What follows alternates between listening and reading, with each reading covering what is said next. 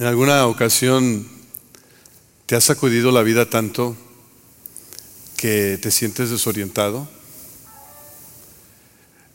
¿Has llegado al momento en tu vida en el cual hay tantos fracasos y tantas decepciones que te preguntas qué es lo que sigue? ¿Has experimentado lo que es perder la esperanza? Yo sí. Precisamente es lo que me sucedió a mí después de aquella primera mañana de resurrección. Es cierto que las noticias de que el Señor había resucitado fueron bien recibidas. La muerte no lo venció. Claro que no. Él era el Cristo, el Hijo de Dios. Y el saber que Él había conquistado, que Él había tenido la victoria sobre la muerte, fue, fue de gran alegría, de gran gozo, alivió nuestro duelo y llenó nuestro corazón de gozo. Cristo vive. Sin embargo, al terminar todo, yo me seguía preguntando, ¿pero qué significa eso para mí? ¿Qué significa la resurrección para mí que he fracasado, que he tropezado. Perdón, no me había presentado.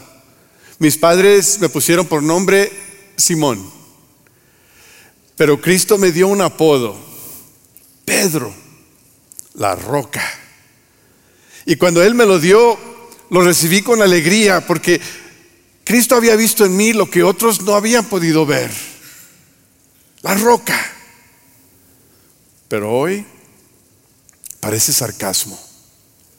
La roca, más como arena movediza. Todo comenzó muy bien.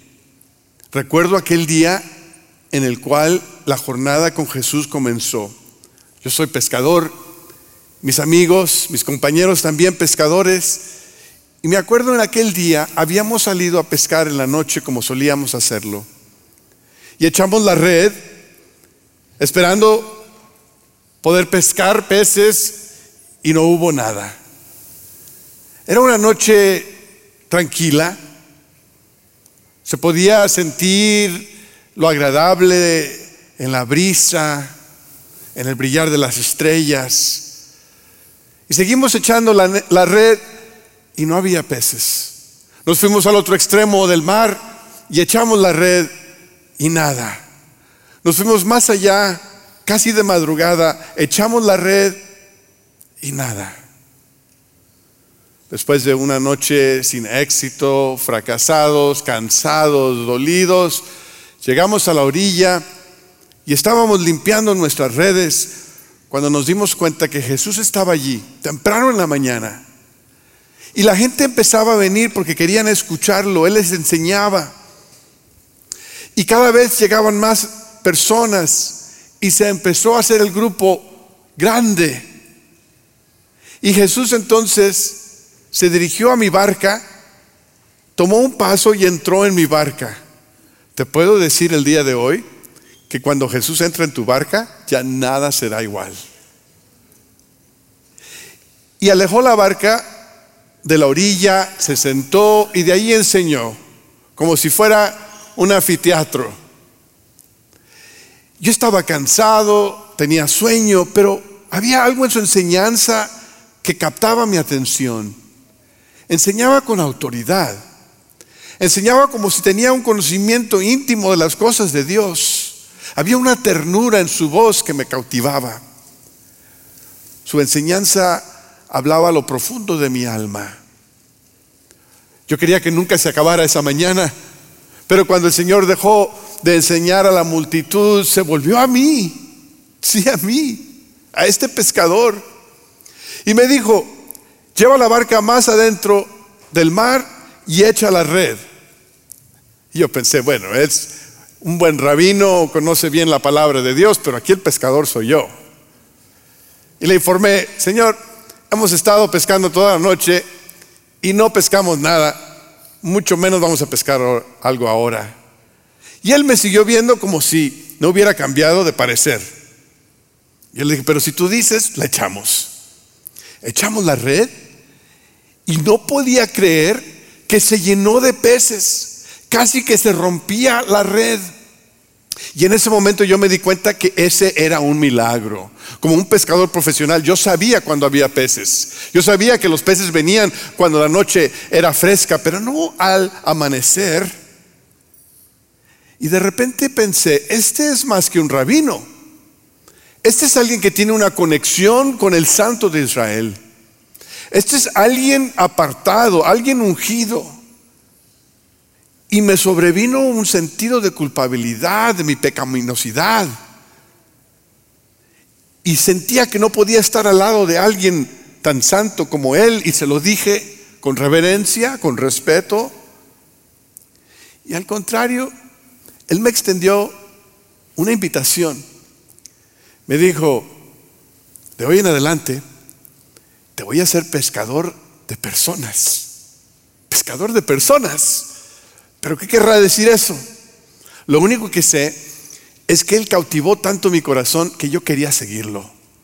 Es más, dejé todo para seguirlo, no nada más ese día, sino a donde Él fuera yo quería ir y aprender de Él. Los rabinos de Jerusalén nunca bajaban a Galilea y mucho menos se les ocurría conseguir discípulos de entre los pescadores como yo. Así que un rabino como él me invitara a mí era una oportunidad singular. Y yo dije, sí, lo dejé todo. Y empezó la jornada más increíble de mi vida. Por tres años lo seguí. Yo estaba ahí cuando tomó unos peces y unos panes, oró al Señor y los multiplicó, alimentando a una multitud de más de cinco mil personas. Yo estaba ahí cuando Él tocó al ciego y le dio la vista. Cuando le habló al paralítico y le dijo, levanta tu lecho y anda, y caminó. Yo estaba ahí cuando Él se dirigió a los demonios que oprimían a las personas y los demonios los dejaban. Yo estaba ahí cuando Él le habló a los muertos y los muertos resucitaban. Es más, un día estábamos en medio de una tormenta y el Señor le habló al viento y el viento se calmó. Increíble. Era evidente que el reino de Dios estaba cerca. El reino de Dios estaba avanzando. Y lo que es más es que el Señor nos envió a nosotros, pescadores, aquellos que recogíamos impuestos, personas indignas, sin educación formal, nos envió a hacer lo que Él hacía. Fuimos a las aldeas y hacíamos las mismas cosas que Él hacía y vimos la mano de Dios. Y es entonces que comprendí lo que es ser un pescador de personas. Es ser instrumento de Dios para sacar a las personas del mar de su pecado y traerlos al reino de Dios. Qué cosa tan increíble, qué gozo, qué aventura, qué vida que este maestro vino a darme a mí. Nosotros sabíamos que esto era algo especial. No solamente Jesús era un rabino especial, sino sentíamos que había algo que estaba sucediendo. Era un tiempo singular. Y pensamos que quizás este era el momento en el cual se iba a establecer el reino en Jerusalén y en todo Israel. Había una emoción entre nosotros como discípulos, anticipando lo que seguía, lo que se aproximaba. Y llegó aquella noche inolvidable de Pascua. Estábamos en el aposento alto. Y el Señor Jesús dirigió la Pascua. Fue un momento muy, muy especial. Había cosas que Jesús dijo en aquella ocasión que, que yo no entendí. Es más, quise olvidarme de ellas porque eran muy enigmáticas. Pero dijo algo esa noche que nunca se me olvidó. Dijo, esta noche todos ustedes van a fallar. ¿Pero cómo? Si nosotros los que estábamos ahí en la mesa eran los que habíamos dejado todo para seguirlo. Dejamos profesión, dejamos familia, dejamos nuestras aldeas para ir con Él. ¿Cómo es posible que nosotros lo, fuéramos a abandonar? Si lo queríamos seguir hasta que Él triunfara, hasta que Él se declarara el rey de los judíos.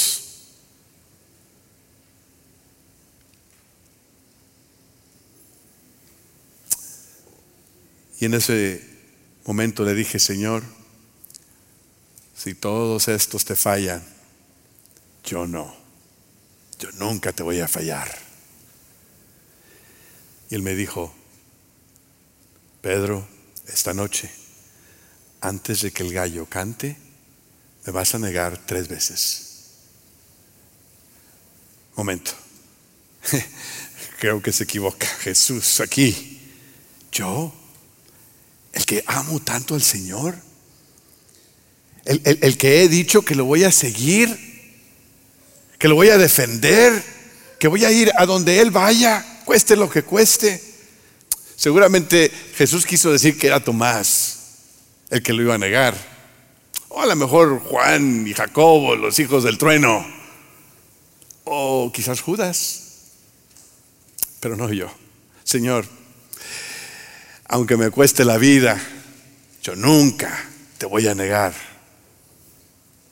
Terminamos de cenar y el Señor Jesús salió a un jardín, nos pidió que lo acompañáramos porque Él quería orar. Había algo extraño en el ambiente. Él estaba orando intensamente, nosotros estábamos cansados, había sido un día largo, nuestros estómagos estaban llenos de la cena y nos dio sueño. Caímos dormidos y el Señor vino y nos despertó y, y, quisimos orar. Él fue a orar más allá intensamente y nosotros nos volvimos a dormir. Y así sucedió tres veces. La última vez el Señor se acercó y dijo, despierten, mi hora ha llegado. Judas se había ido más temprano. Y tan pronto como Jesús dijo, mi hora ha llegado, vimos que venía una multitud en ese jardín oscuro, en medio de la noche, con espadas y con palos, con antorchas. Era difícil distinguir sus rostros, pero era obvio que no venían a hacer bien a nadie. Y al que sí pude distinguir era Judas, Judas Iscariote. Se acercó al maestro y como de costumbre, le dio un beso y le dijo, rabino. Pero era un beso hipócrita. Era la señal que había acordado con aquellos que venían a arrestarlo para decirles que ese era Jesús. Y efectivamente lo arrestaron. Yo me llené de enojo, me molesté, quise hacer algo, pero también me llené de temor porque me di cuenta que había muchos de ellos y estaban armados. Y empecé a calcular los riesgos. Me volví a los demás discípulos y me di cuenta que ya se habían ido. Llevaron al Señor Jesús a la casa del sumo sacerdote y yo decidí seguir de lejos. Quería ver a dónde llevaban a mi maestro, pero no quería que me arrestaran a mí. Llegamos a la casa del sumo sacerdote y afuera en el patio estaba, allí habían hecho una fogata. Y la gente se, calentaba las manos ahí rodeando esa fogata, esperando ver qué es lo que iba a pasar a Jesús, por curiosidad. Y yo pensé, me puedo mezclar ahí entre esa gente y así desde lejos puedo ver a Jesús. Puedo ver a dónde lo llevan y qué le sucede.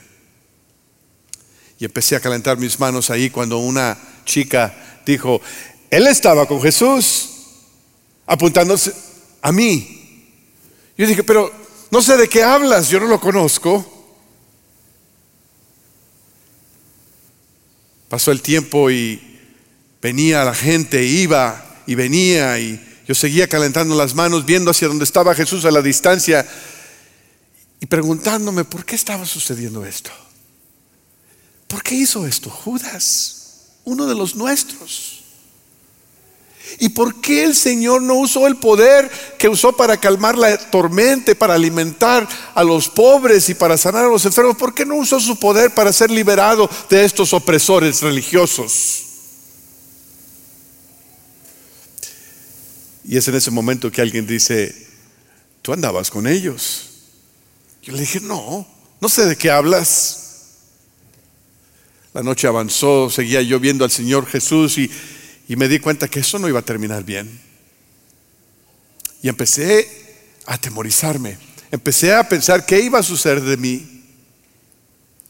Y mientras intercambiaba algunas palabras con los que estaban ahí en la fogata, alguien dijo, tú hablas como ellos, eres Galileo. Yo le dije, no sé de qué hablas, yo no conozco a este Jesús. Y tan pronto como lo dije, cantó el gallo. Miré hacia donde estaba Jesús y capté su mirada hacia mí profundamente me hirió el corazón. Lo negué. Negué a mi maestro, al que me amó, al que vio algo en mí que nadie más había visto, al que me dio propósito, al que me llamó a ser pescador de hombres en el momento más crítico de su vida, lo negué. Salí y lloré amargamente, la noche más triste de mi vida. Había defraudado a mi Señor, había cancelado todo lo que Él había hecho por mí. Y los siguientes días fueron días llenos de emoción. Fue tremendamente difícil ver cómo lo trataron o lo maltrataron. Le pusieron una corona de espinas, se burlaron de él, le escupieron, lo latigaron en su espalda y llevó una cruz sobre esa espalda rota, sobre esa espalda herida y sangrienta. El que nunca le había hecho mal a nadie, el que había ayudado, sanado y amado. Y lo crucificaron. Murió, terminó su vida y lo sepultaron. El primer día de la semana, María Magdalena fue al sepulcro y encontró que la piedra había sido quitada y que el cuerpo del Señor Jesús ya no estaba ahí. Fue a donde Juan y donde estaba yo y nos dijo, la piedra ha sido removida. Alguien se ha robado el cuerpo del Señor Jesús. Corrimos hacia la tumba. Juan se adelantó, pero cuando llegó a la puerta se detuvo. Yo seguí corriendo y entré y efectivamente la tumba estaba vacía. Los lienzos con los cuales habían sepultado al Señor estaban ahí, doblados y limpios. El lienzo sobre su cabeza estaba allí también. Pero qué extraño. ¿Quién pudo haber hecho esto? Aquella noche estábamos preguntándonos eso mismo en un aposento y habíamos puesto llave a la puerta porque teníamos miedo, sabíamos que, que seguíamos nosotros, era solamente cuestión de tiempo. Y mientras estábamos ahí atemorizados, pensando qué es lo que seguía, se apareció el Señor en medio de nosotros, resucitado. Lo reconocimos, vimos sus heridas partió el pan, comió peces ahí con nosotros. Y de alguna forma empezamos a procesar lo que había sucedido. Cristo no se quedó en la tumba, sino que resucitó. Él vive. Qué alivio. Qué gozo. Qué victoria sobre el pecado, sobre la muerte. Qué alivio para mí, en cierta forma, solamente porque, por otro lado, yo seguía con la culpabilidad, la vergüenza de haberle fallado al Señor. Me alegraba que el Señor Jesús hubiese triunfado sobre la muerte, pero yo sabía que yo ya no podía ser pescador de hombres, ya no podía ser apóstol. ¿Cómo? ¿Cómo podía alguien confiar en mí cuando yo fallé en el momento más importante? El ser apóstol había sido algo increíble. Lo disfruté a lo máximo. Pero ya no podía hacer eso. Lo único otro que sabía hacer era pescar. Y pensé, creo que lo que sigue es ir a, a pescar. Le dije a mis amigos, es hora de ir a hacer algo que me salga bien. Y fuimos esa noche, una noche tranquila, la luna estaba llena, el mar estaba tranquilo. Y pensamos, va, va a ser una buena noche de pesca y de recuerdos y de comunión. Echamos la red y no pescamos nada. La volvimos a echar y no pescamos nada. Seguíamos platicando y pensando en los sucesos que habíamos vivido en aquel fin de semana y seguíamos echando la red sin éxito. Lo hicimos igual que aquella primera vez y ni un solo pez. Llegó la madrugada y vimos a un hombre en la orilla. No lo reconocimos, pero él nos gritó desde la orilla y nos dice, ¿tienen peces? Como echándole sal a la herida. Después de toda la noche de pescar. Le dijimos, no, no tenemos. Y nos dice, echen la red al otro lado. Y dije, oye, pues ¿de dónde salieron tantos expertos en la pesca? Y algo nos hizo que echáramos la red y la echamos. Increíblemente, la red se llenó de peces inmensos. Era obvio que este era otro milagro. Y recordé aquel primer milagro y mientras mi mente estaba recorriendo todo lo que había sucedido, Juan dice, es el Señor. Y yo dije, claro que es el Señor. Me puse mi túnica, me eché al agua y fui a donde Él estaba. Mi corazón estaba herido, había culpabilidad, había vergüenza, pero anhelaba estar en la presencia de mi Cristo. Llegué a la orilla y el Señor ya tenía prendido ahí un fuego y sobre la parrilla tenía un pescado y pan. Y yo dije, no nos pidió pescado porque a Él le faltaba, nos pidió pescado porque Él es el que provee. Y dijo, traigan de sus peces y vamos a desayunar juntos. Y yo Vi hacia atrás para ver por qué se estaban tratando tanto mis amigos y me di cuenta que los había abandonado con la red inmensa. Fui y les ayudé 153 peces gigantes y no estoy inventando. Trajimos algunos, los pusimos en la parrilla y desayunamos tan rico. Después de tanto esfuerzo inútil, después de tanto trabajo, pudimos descansar en aquel que puede proveer para comer, comunión y mucho más. Después de desayunar, el Señor Jesús se volvió a mí y me dice, Simón, hijo de Jonás, ¿me amas más que estos? Y de repente yo me acordé de aquella noche de Pascua cuando yo le dije, Señor, si todos estos te dejan, yo no te voy a dejar cabizbajo, le digo, Señor, tú sabes que te amo.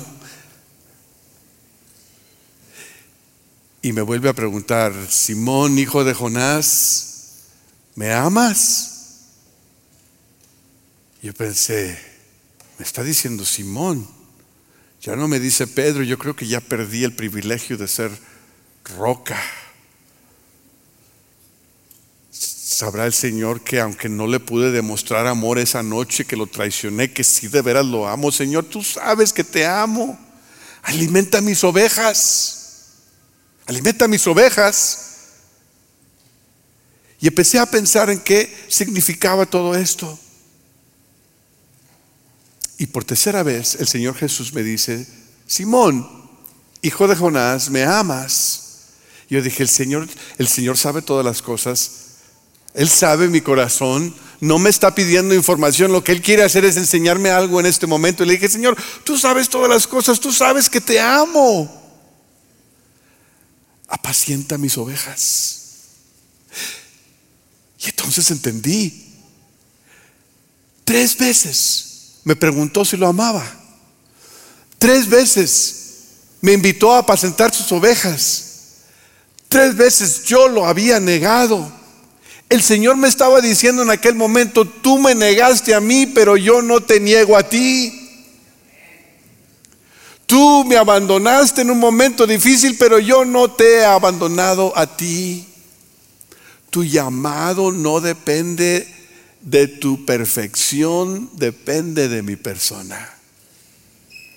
Tu llamado no depende de tu habilidad, depende del poder de resurrección mío, que te puede perdonar, que te puede restaurar y que te puede recomisionar. Por cada vez que lo negué, me restauró otra vez apacienta mis ovejas, apacienta mis ovejas, apacienta mis ovejas. Y entonces supe que el Señor resucitado es lo que hace, es el Señor de la pesca, es el Señor del perdón, es el Señor de la restauración, es el Señor de la esperanza, es el Señor de nuevos principios, es el Señor del comenzar otra vez, es el Señor cuya comisión y llamado no se cancelan cuando yo caigo y tropiezo.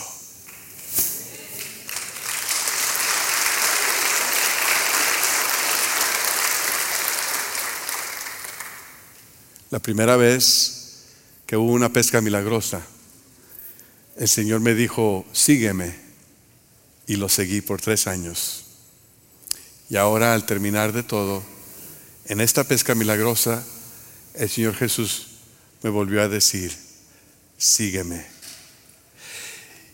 Y entonces me di cuenta que la relación que el Señor Jesús quiere tener conmigo es una relación basada en amor. Que para restaurarme al ministerio no me pidió que demostrara mi habilidad de liderazgo. No me pidió que le dijera todas las verdades teológicas que había aprendido. No me pidió que le repitiera todas las enseñanzas que él había dado. Solamente me preguntó, ¿me amas? Y supe entonces que si yo lo amo con todo el corazón, Él se encarga de los demás. Sí, lo amo. Sí, lo voy a seguir. Ahora ya sé que sigue sigue una vida llena de propósito, una vida de esperanza, una vida donde voy a seguir siendo pescador de hombres. Y te pregunto el día de hoy a ti, ¿lo amas? ¿Lo vas a seguir?